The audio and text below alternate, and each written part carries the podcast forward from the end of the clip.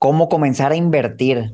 He escuchado muchos comentarios, Manolo, en internet de personas que les da miedo dar el primer paso, hacer su primera inversión, por miedo incluso a que les vayan a robar el dinero, tal vez ya les tocó ser víctimas de un fraude o simplemente por desconocimiento y pues hay tantas opciones ya en internet que son cientos y cientos de opciones diferentes. ¿Cómo sé si me conviene o no me conviene? Me encantaría dedicar un episodio completo a ver cómo invertir tus primeros 100 pesos, tus primeros mil pesos ¿Cómo lo haríamos nosotros? Tenemos que empezar desde cero, Manolo. ¿Cómo estás? Buenísimo episodio, Omar. Creo que este episodio le sirve a, pues, para muchas personas. Si tú nunca has invertido o has dado tus primeros pasos, pero tienes muchas dudas todavía, al amor tú eres un usuario pues que ya empezó a invertir, te va a ayudar a ver varios tips, refrescar varios conceptos y si tú eres un usuario avanzado, pues a lo mejor lo que te pediría es, este video va a ser muy paso a paso, va a ser diferente, como empezando de cero, pues se lo puedes compartir a alguien que esté en esa circunstancia y que te hubiera gustado que eh, recibieras estos consejos cuando tú empezaste. Bienvenidos a Campeones Financieros. Campeones Financieros. Donde Manolo y Omar hablaremos de finanzas. Este episodio está patrocinado por la comunidad privada de Manolo y Omar en Discord, donde vas a encontrar lives mensuales, noticias, reportes de acciones y ETFs, calculadoras privadas y el total acceso para que puedas preguntar lo que gustes a Manolo y Omar. Te invitamos a que te unas. Dejamos los enlaces en la descripción de este episodio.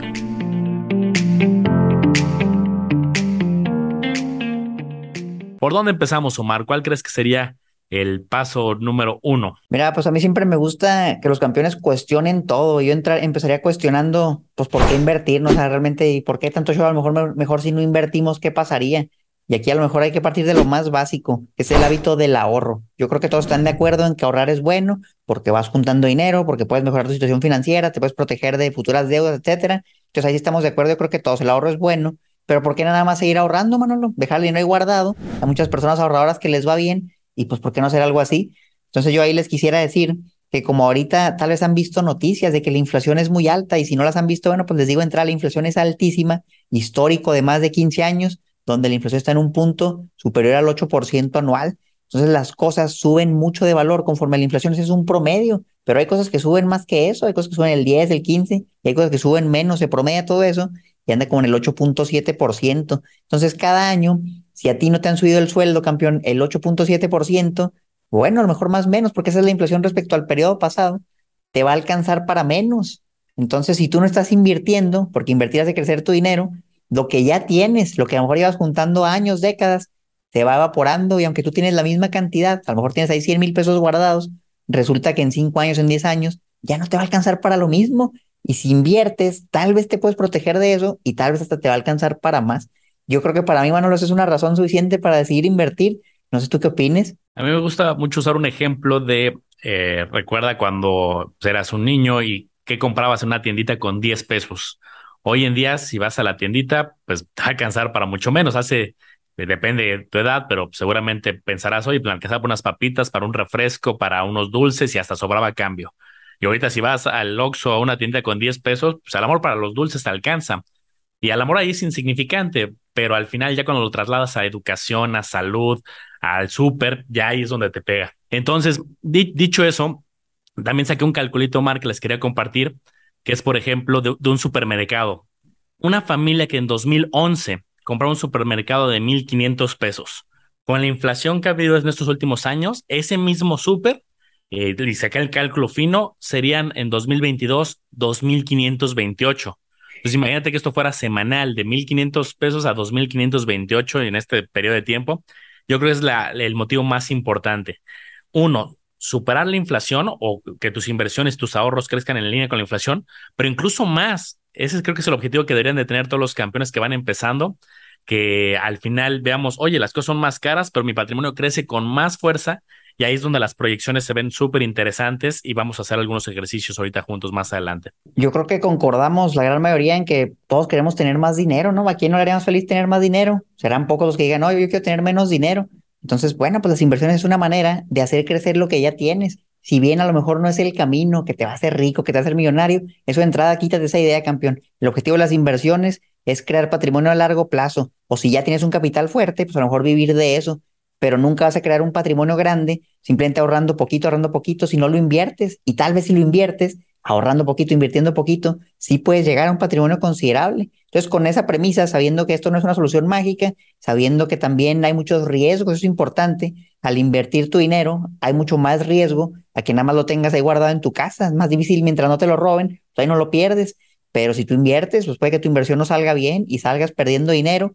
Obviamente hay niveles de riesgo y aquí te vamos a ir compartiendo muchas de estas opciones, su nivel de riesgo, pero yo creo que uno de los riesgos más importantes, Manolo, y un riesgo que en muchos casos se puede eliminar, es el riesgo de que te estafen, de que sea un fraude. Entonces, ¿cómo se puede prevenir el campeón? Eso está muy enfocado en México, pero aplica en muchos países para que no lo estafen si va a invertir.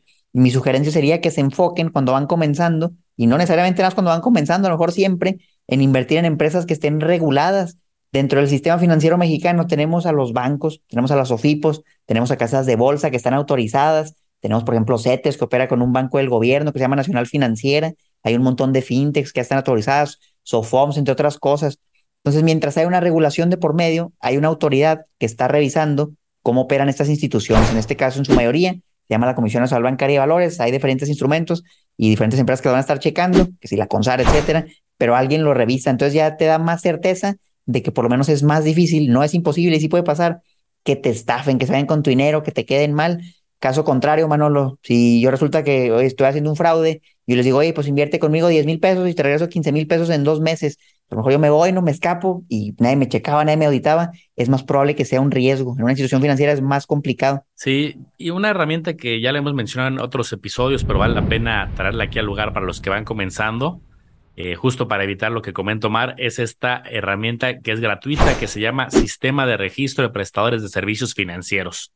Afortunadamente, si tú entras a cualquier buscador y no buscas el nombre completo porque está difícil de aprendértelo, pero buscas Ciprés, eh, aquí vamos a poder tener de entrada todos los sectores que están facultados para ofrecer algún tipo de inversión eh, o algún tipo de producto financiero. Afores es un ejemplo, aseguradoras, bancos, eh, casas de bolsa, empresas fintech, fondos de inversión, y aquí tenemos diferentes instituciones.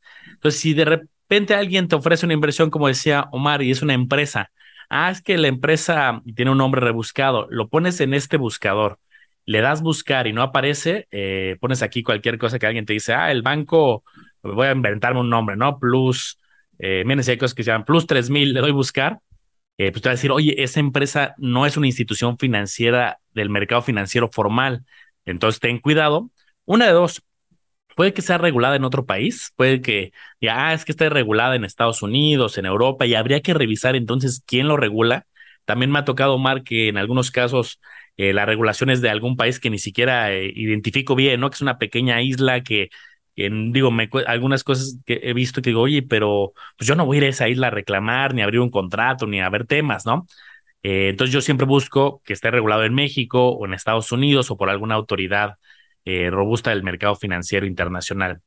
Y lo que me gusta es, oye, si no tengo idea, ponle que ahí ya tengo que llegar con un nombre, pero si no, pues yo le puedo dar aquí justamente, a lo mejor en bancos, le doy aquí en estatus en operación. Te sugiero siempre filtrar dos cosas, el tipo de institución y el estatus.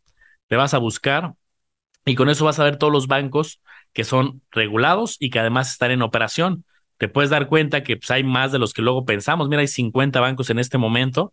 Todos ofrecen, o la mayoría, no todos, pero la gran mayoría inversiones. Y ahí ya te vas a empezar a abrir un panorama de muchísimas alternativas donde invertir.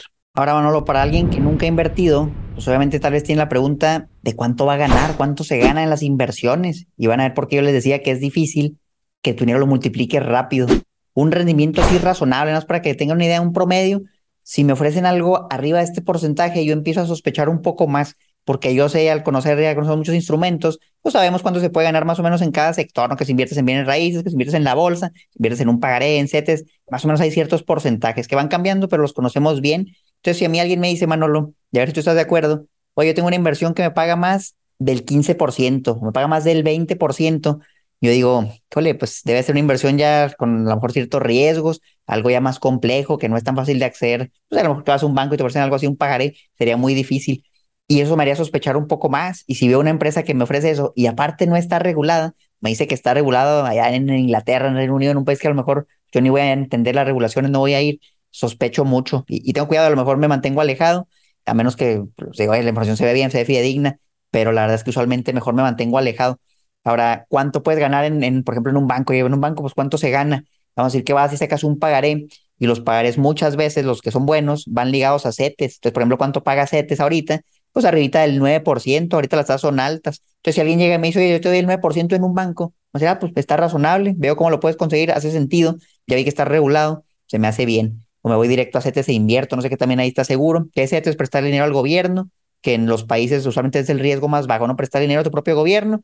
Entonces, en el caso de México, prestarle dinero al gobierno mexicano por medio de una página que se llama CETES Directo, es un riesgo muy bajo, muy poco probable que te estafen, que no te paguen también es muy poco probable, pero acuérdate, siempre hay un riesgo, aunque sea CETES, puede que alguna razón, por ejemplo, hay que pasaría, no, bueno, lo que invierto yo en CETES, mi primera inversión, mis primeros 100 pesos, y, y si el gobierno no me paga, pues a lo mejor, no sé, entra otra, otro presidente o algo y dice, yo no lo voy a pagar nadie en CETES, pues la verdad traería, daría consecuencias catastróficas ¿no? para el país, y es muy poco probable porque los inversionistas extranjeros también invierten en México, invierten por medio de certificados de la tesorería, por medio de instrumentos de deuda del gobierno más largo plazo, y eso pues genera bienestar, no es dinero que el gobierno puede usar para sus proyectos.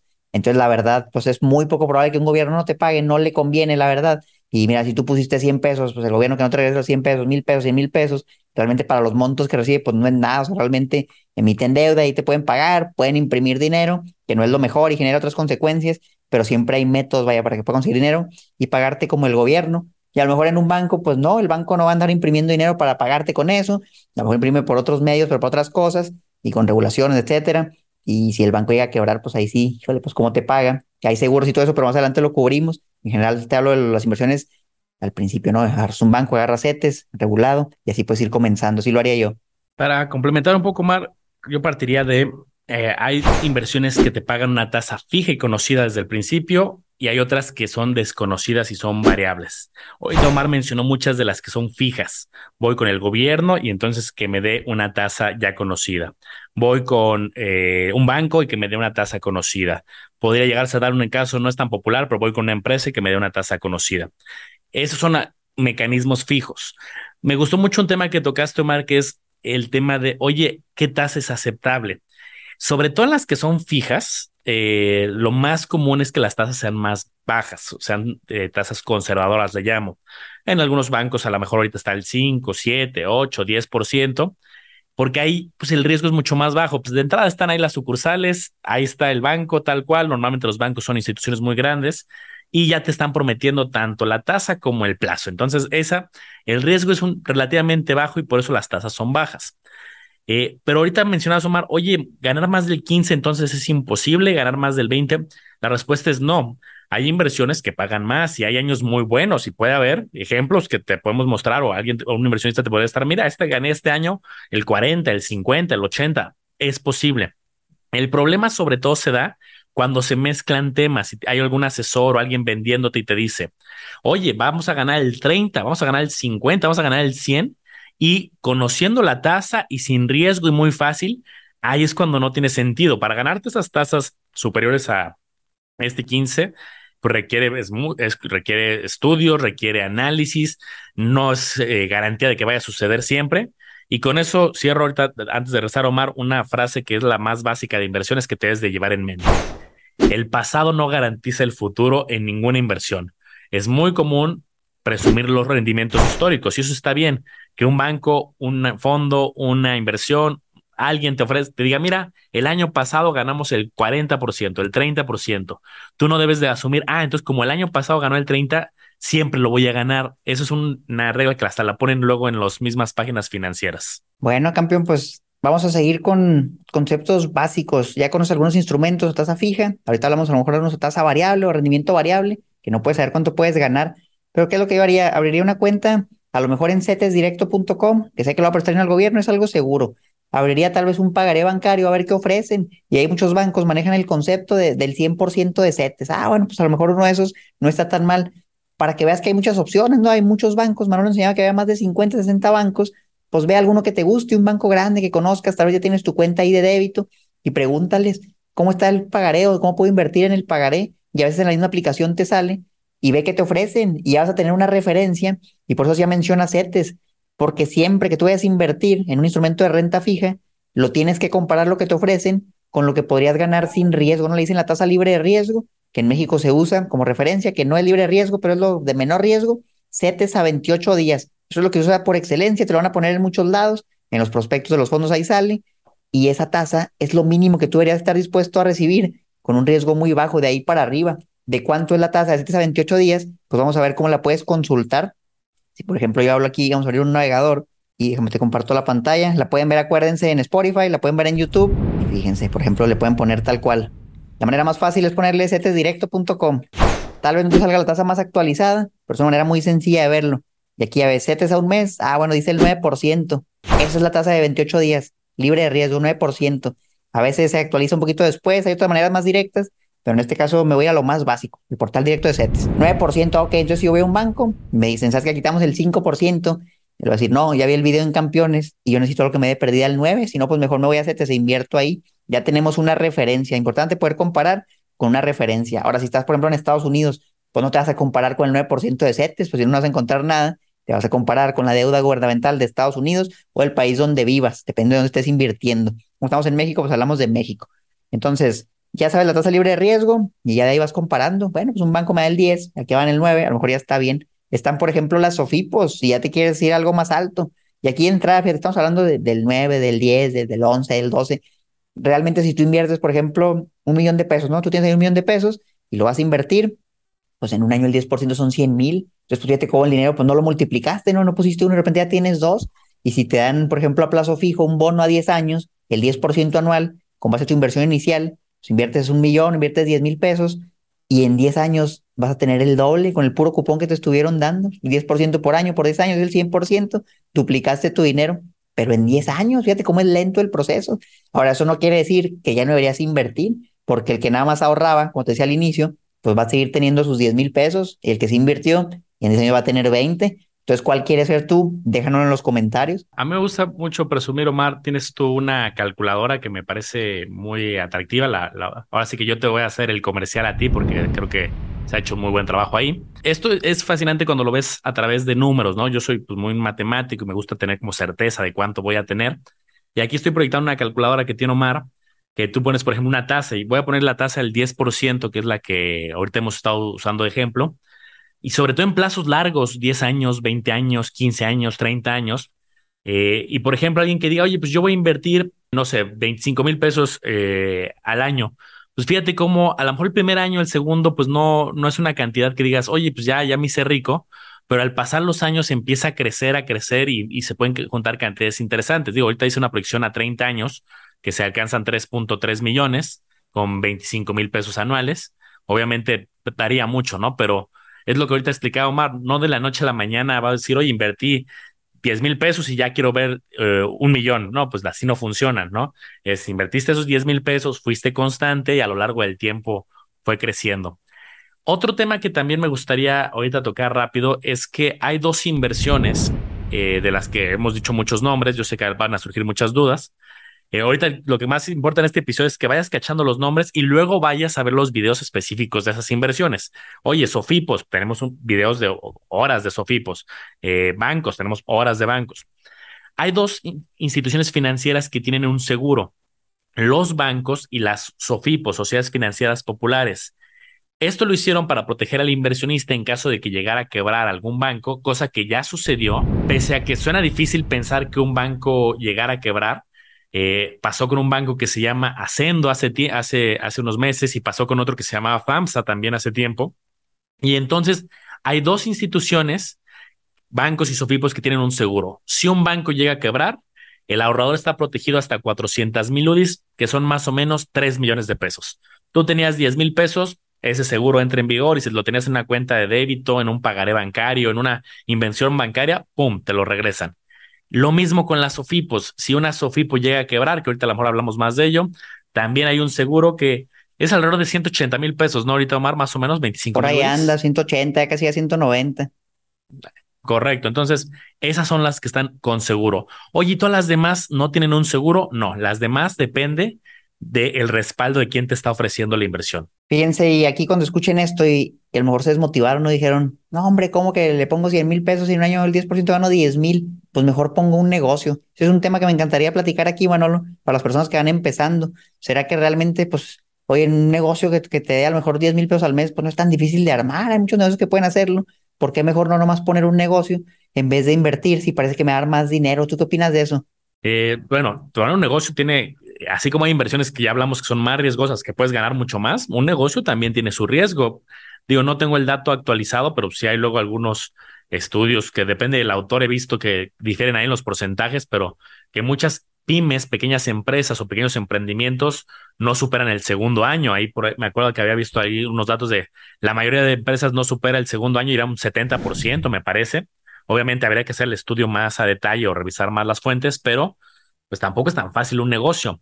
Ahora, un negocio exitoso, pues sí te puede dar eh, rendimientos mayores que muchas de las inversiones que hablamos, pero yo no lo, yo en mi forma de ver las inversiones no es, ah, la inversión sustituye mi chamba o la inversión sustituye este, tu emprendimiento. Luego a mí me preguntan, oye, pues si te crees tan bueno en inversiones, ¿por qué te das cursos? ¿Por qué estás trabajando? Pues una, porque me encanta y me apasiona y disfruto lo que hago.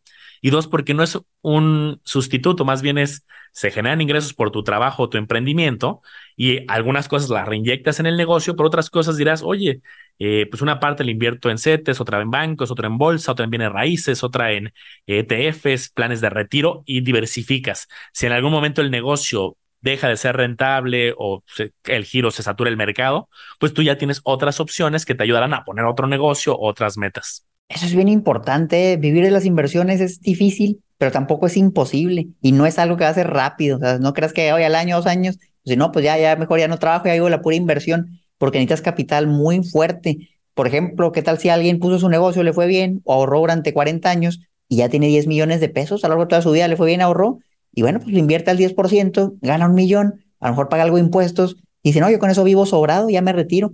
Sí se puede, pero pues ya ve el número que, tienes que tener. Si soy, yo tengo ahí 100 mil pesos, fíjate, pues si ganas el 10% son 10 mil, pues a lo mejor con eso no vas a poder vivir un año completo.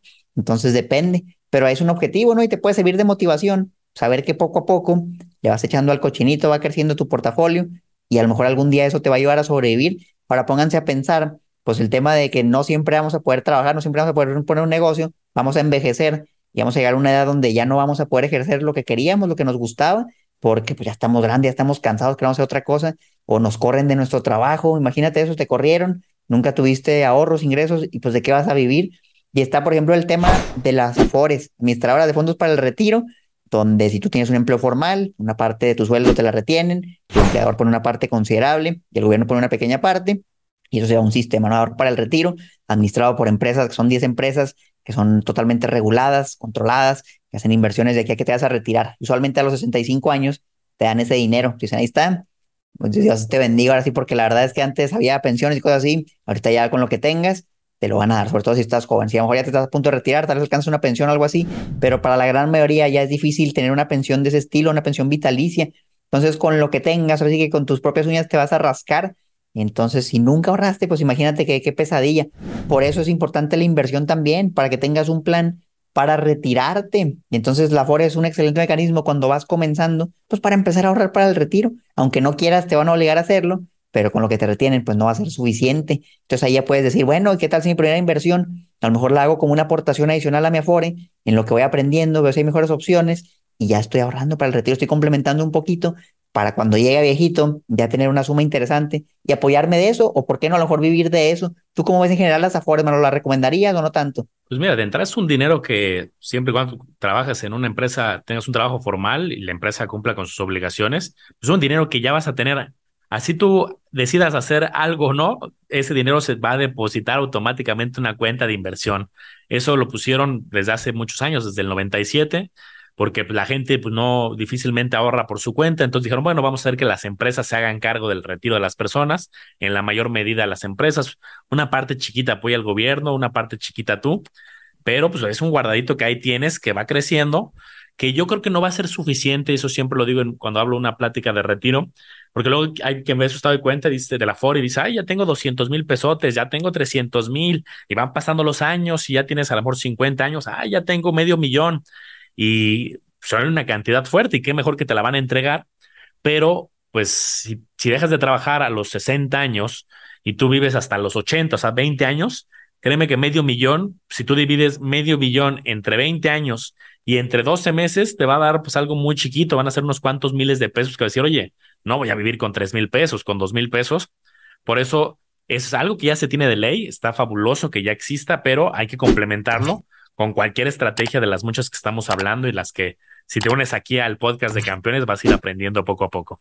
Es conclusión de lo de negocio y la inversión. No están peleados, puedes tener tu empleo, tu negocio, emprendimiento y aparte puedes invertir. Es un plan B que te va a salvar, sobre todo hasta para temas del retiro, que si ahí pues te retiras del negocio y, a menos que hayas creado una buena empresa y hayas puesto un director, alguien que trabaje y lo opere por ti solo, que siendo honestos la gran mayoría no lo va a poder hacer, ahí sí a lo mejor puede ir el negocio, pero en la mayoría de los casos no, entonces mejor vayan invirtiendo. Vimos el tema de los afores, tenemos de todo esto, hay un chorro de videos, o sea, bien técnicos, de muchos indicadores. Aquí más que nada les quiero compartir qué es lo que existe y a ustedes van, lo que les interese, lo buscan en el mismo canal de campeones y lo van a encontrar o van al canal de Manolo, mi canal y también va a salir ahí. Tenemos mucha información. Otra cosa que quisiera tocar, Manolo, es el tema de las casas de bolsa. Bueno, el tema de, vamos a seguir con el retiro, porque todavía no acabamos con el retiro. ¿Qué tal, por ejemplo, si luego ves esos videos de los afores y, te decepcionas, ¿no? Dices, híjole, pues el rendimiento es bajito, un rendimiento promedio que luego puedes consultar pues por el 7% a lo mejor, ya viste ahorita que ese te se mordaba el 9 y tal vez te cuestiones y digas, ¿por qué estoy invirtiendo con un rendimiento tan bajo? No habrá otra manera de invertir para mi retiro donde pueda tener un rendimiento más alto, tal vez ya con algo de conocimientos, pero si estás aquí es porque te interesa y quieres ir aprendiendo. Entonces, pues déjame decirte que sí hay muchas maneras. La manera tradicional, ¿cuál es? Pues que inviertas en otra cosa y con eso te retires, lo fácil, ¿no? Cualquier otra inversión, como decía Manolo, te puedes retirar.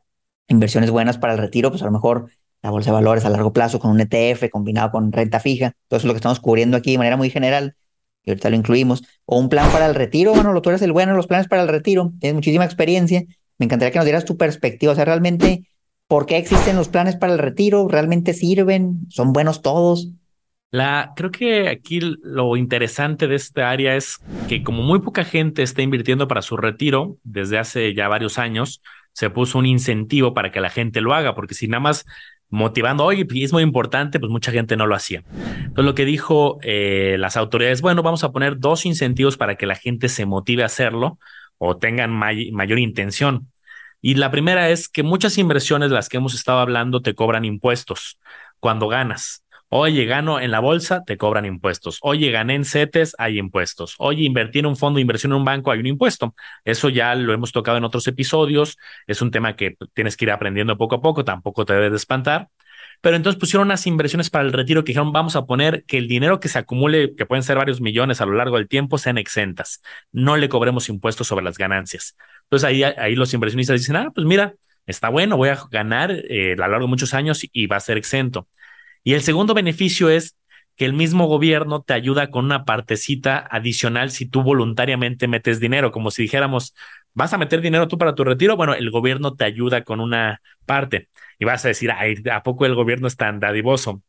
Entre comillas, porque no es que te den dinero así que sale de la nada, más bien de los impuestos que ya pagas por tu trabajo o por tu emprendimiento, si estás en actividad empresarial, te regresan una partecita por tu haber invertido. Le demuestras, mira, invertí para mi retiro en un producto especializado de retiro, un plan de retiro. Entonces el gobierno lo valida a través de un documento que te entrega la institución financiera. Dice, es correcto, te voy a regresar impuestos. Esto se le llama deducción personal autorizada. Se hace una vez al año este proceso. Tenemos capítulos completos de este tema. Eh, y también, si a alguien le interesa esto, pues aquí abajito les dejamos información porque a través de mi equipo puedes recibir asesoría gratuita de ello. Pero pues es un tema, este, pues un incentivo adicional, Omar, al final hay muchas inversiones, no es que yo diga todo mi dinero aquí al retiro, yo tengo de todo, de corto, mediano, largo plazo, de bajo riesgo, de alto riesgo, pero luego aprovecho los incentivos fiscales. Oye, Manoli, para los curiosos que dicen, bueno, pero pues cuánto me va a regresar el gobierno, ah, suena padre que van a regresar, pero pues me van a regresar todo, me van a regresar el 1%, el rango es muy variado, va a depender de tu ingreso, pero la tabla general que te dice es como entre el 2 y el 35%. Mientras más ganes, más te regresan. Mientras menos ganes, te regresan menos. Pero que te regresan algo, pues sí te lo regresan. ¿Quién no quiere dinero así que gratis? No, y aparte estoy viendo para mi retiro y me va a regresar algo. Se hace muy buen instrumento. Funciona en Afores, en PPRs y otros mecanismos. Y así cuestión que lo checaran a detalle. Luego está el tema, por ejemplo, de las casas de bolsa, lo que también quiero tocar. Creo que es esencial que todos los mexicanos tengan una cuenta en una casa de bolsa para que puedan invertir. Y el abanico de opciones aquí pues yo creo que es el más amplio que vamos a ver, miles y miles de opciones diferentes, que también puede ser abrumador, que si compro un fondo de inversión o de deuda, de renta variable, o compro acciones, o compro ETFs, o, compro fibras, se vuelve la información bastante saturada y puede ser muy, muy abrumador si no conoces sobre estos temas. Pero afortunadamente hay muchos de esos instrumentos que son operados por un profesional. Por ejemplo, lo más básico que yo te diría pues, es un fondo de inversión. que hemos analizado, yo creo que hay cientos de fondos de inversión en este canal y la conclusión que hemos tenido usualmente no es tan buena, pero lo que decimos es, oye, pues para empezar, tienes tu cuenta en un banco y abriste un pagaré y de repente salió que un fondo de inversión, pues bueno, está bien para que vayas aprendiendo, donde un experto maneja tu dinero y lo invierte en ciertos activos que te van diciendo desde el inicio en qué van a invertir, tú eliges el fondo que te guste, hay muchos fondos diferentes y aquí ya estás metiendo un poquito el tema de la renta variable, porque van a comprar, que son la renta variable, donde un rendimiento no se conoce, no sabes cuánto vas a ganar, no sabes si vas a perder, no sabes cuándo, todo es incierto, por eso es variable. Renta fija, pues ya sabías cuánto te iban a pagar, cuándo te iban a pagar, todo era muy claro. Y aquí como hay más incertidumbre, hay mayor riesgo. la renta variable usualmente se considera más riesgosa que los instrumentos de deuda que estuvimos viendo, pero no por eso es malo. Aquí lo que te quiero decir es el riesgo no necesariamente es malo, el riesgo es algo que existe, que tenemos que vivir con ello, pero no porque una inversión sea más riesgosa que otra, quiere decir que es peor, todo va a depender de lo que tú estés buscando y mientras más te metas a estos temas, te vas a dar cuenta que cada quien tiene objetivos diferentes. Entonces el riesgo para una persona puede ser algo deseado porque quiere un mayor rendimiento y dice, bueno, yo estoy dispuesto a arriesgarme más un poquito por ganar más dinero. Se vale. Y también se vale el que dice, yo me a retirar, yo ya no puedo correr riesgo, ya no tengo el tiempo, necesito irme a algo de bajo riesgo. Entonces eso lo van aprendiendo poco a poco. Pero en general en la bolsa, a mí me gusta mucho, por ejemplo, el tema de los ETFs. Y ahorita que hablamos del retiro, puede ser una estrategia viable, y compro un ETF y lo voy acumulando, ETFs bien diversificados, que es un ETF, bueno, es un paquete con muchas empresas adentro, que es una acción, es un pedacito de una sola empresa. Entonces, ¿qué es más riesgoso? Pregúntate, campeón, comprar una sola empresa, vamos a decir que te gusta Disney, oye, pues compré una acción de Disney y eso va a ser para mi retiro, lo único que va a tener para el retiro, que es que sea más riesgoso eso, o comprar a lo mejor a las 500 empresas más grandes de Estados Unidos, tengas un Apple, un Microsoft, un Google, un Tesla, Disney también, entre muchas otras, ¿Cuál crees que sea más riesgosa? Obviamente el riesgo más alto está en una sola empresa, no nomás en Disney, sería cualquier empresa. El riesgo es muy alto porque si esa empresa por alguna razón le llega a ir mal, tiene algún tema legal, tiene algún problema y la gente no compra sus productos, pues puede llegar a cerrar y tú puedes perder todo tu dinero. En un ETF que tiene muchas empresas, si bien sí podría pasar, si todas las empresas quiebran, podrías perder todo, es muy difícil, sobre todo son ETFs muy globales, es casi imposible que pierdas todo, no imposible que pierdas una parte considerable, o si es más posible, ¿Cómo lo ves, mano, la renta variable en general? Yo creo que una imagen dice más que mil palabras y les quiero enseñar aquí un pequeño gráfico. Eh, este gráfico que están viendo aquí en pantalla es eh, el comportamiento de una inversión de renta variable a lo largo de muchos años. Te puedes dar cuenta que hay momentos donde va subiendo la inversión, va subiendo, va subiendo, va subiendo, estás contento, ay, de repente baja, vuelve a subir, vuelve a subir, baja. Entonces, cuando inviertes, este es el, desempeño pues si está al alza, luego es, muy feliz, ¿no? El escenario, oye, estoy invirtiendo, me está yendo bien. Hay periodos donde, sobre todo cuando hay un tema eh, de una complicación económica o política o social, por ejemplo, aquí estamos viendo en este periodo el tema de la pandemia. Cuando fue la pandemia en este momento, esta inversión pues causó mucho pánico porque la gente iba invirtiendo, iba muy contenta y de repente sale que, oye, pues ya perdí un menos 8%, menos 10, cuando en CETES estás acostumbrado a, oye, siempre gano, tengo un rendimiento positivo, a veces del 5, a veces del 6, a veces del 8, a veces del 10, aquí puedes tener minusvalías, que aquí depende mucho del inversionista, hay inversionistas que dicen, ¿sabes qué? Esto no me gusta, me salgo. Entonces, si tú invertiste aquí y, ya llevas una ganancia y cae y te sales, pues, ¿qué está pasando? Pues vas a capturar aquí una posible pérdida. Pero hay inversionistas que dicen, no, esta inversión me sigue gustando, voy a seguir invirtiendo en ella. Luego puedes tener recuperaciones y entonces aquí la lógica es compra barato y vende en un momento que esté mucho más eh, caro. Que va a ser muchos inversionistas que van empezando, empiezan, empiezan a ver que baja tantito y dicen, no, yo de aquí me salgo y entonces se capturan pérdidas. Requiere más conocimiento, un poco más de este, astucia, un poco más de pues sobre todo de conocimiento de cuál es un momento estratégico para entrar, entender por qué está subiendo, entender por qué está bajando. Y si a ti te hace bolas un poco ver el tema pues, gráfico, te lo voy a poner con forma de números. Es la misma inversión que ahorita estábamos viendo. Fíjate el rendimiento de algunos años en particular, más 21, menos 4, más 31, más 18, menos 28. Y esta misma este año trae un menos 15. Entonces aquí hay años muy buenos donde sí puedes tener, como ya viste, 30% de rendimiento. Te tardarías tres años lo que aquí pasó en un año, tres años en CETES lo que aquí pasó en un año, pero también puede haber años negativos. Muchas veces por eso sí sí que la bolsa es una estrategia más de largo plazo, aunque también hay estrategias de corto, pero requiere, te digo, más conocimiento, ver más videos, educarte un poco más, entender bien cómo funciona, porque si tiene su, pues un poquito más esa volatilidad que tienes que tolerar y hacer estrategias. Por ahí a lo mejor vale la pena mencionar el tema de las fintech, que ha cobrado bastante fuerza en México en los últimos años y ya muchas de esas están reguladas, son empresas que duraron años como que operando bajo un artículo ahí medio raro, en lo que sacaron una regulación oficial, porque como era un tema tan nuevo, bueno, el tema, por ejemplo, del fondeo colectivo, imagínate poder invertir, o sea, en inmuebles con poquito dinero, pues era bien difícil antes, era casi imposible, a lo mejor por fibra sí se podía, pero personas tampoco sabían que existía eso, que ese es otro, hay fideicomisos de raíces ahí en la bolsa, donde tú con menos de 100 pesos le puedes entrar a locales, a bodegas que se están rentando y beneficiarte de la renta. Es otro instrumento que también puedes considerar. O vino la parte fintech que buscaba fragmentar ese tipo de inversiones con montos fuertes entre muchos inversionistas y así tú ya puedas entrar a un desarrollo inmobiliario con mil pesos, con cinco mil pesos, con diez mil pesos en diferentes esquemas, que si como prestamista, que si como copropietario. Entonces salieron muchas empresas así. Oye, pues tú le quieres prestar dinero a personas. También salieron fintechs que eran plataformas que administraban la información para que tú prestaras dinero, cobraras intereses y así muchas fintechs diferentes. Entonces se consolidó un poco el sistema, yo lo veía bastante maduro y muchas empresas prevalecieron, le dieron la regulación y hubo otras que dejaron de operar. Y me gusta este momento porque ya es más claro el panorama, lo de, oye, ¿cuáles fintechs pues, están reguladas? ¿En cuáles puedo invertir?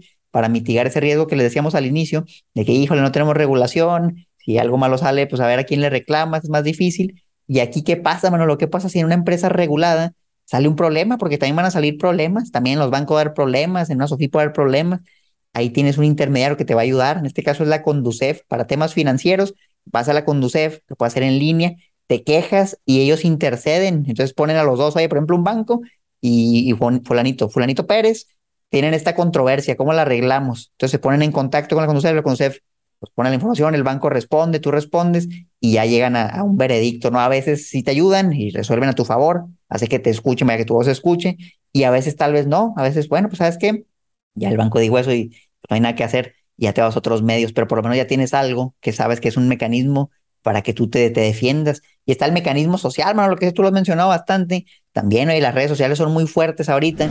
Pues no le conviene a una empresa que está captando recursos de miles de personas que alguien salga y diga, a mí no me pagaron, a mí me quedaron mal, a mí me hicieron un fraude.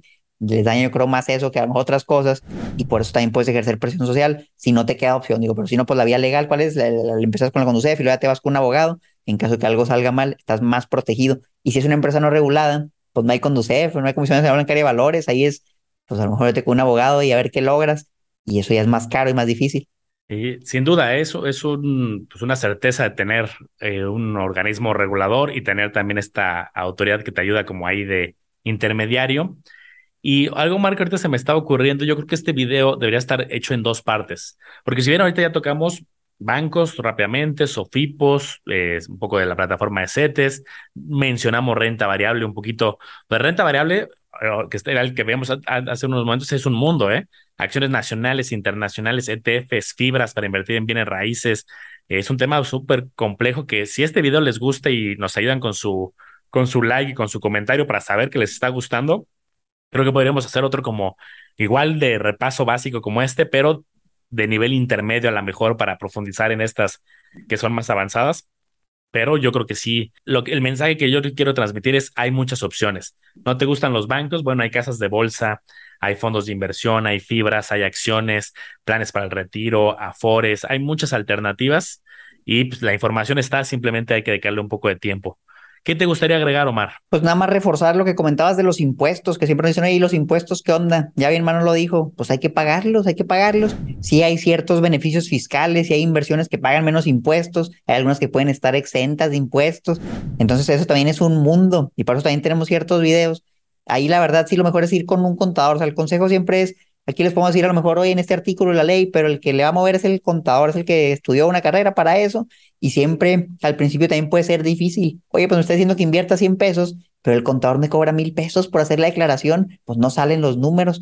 Bueno, pues puedes empezar poquito a poquito con instrumentos, instrumentos a lo mejor del sistema financiero, donde nada más es la declaración anual y es algo que tal vez tú mismo puedes hacer. Y ya cuando se pone más compleja la cosa, a lo mejor ahí sí recurres a un contador, pero la verdad es que también ya hay mucha información en Internet, mano. O sea, la mayoría de las personas con una estrategia de inversión sencilla pueden invertir sin preocuparse por el tema de los impuestos, donde a lo mejor nada más en la declaración anual te dan ciertas constancias precargadas. la presentas, es muy sencillo presentarlo.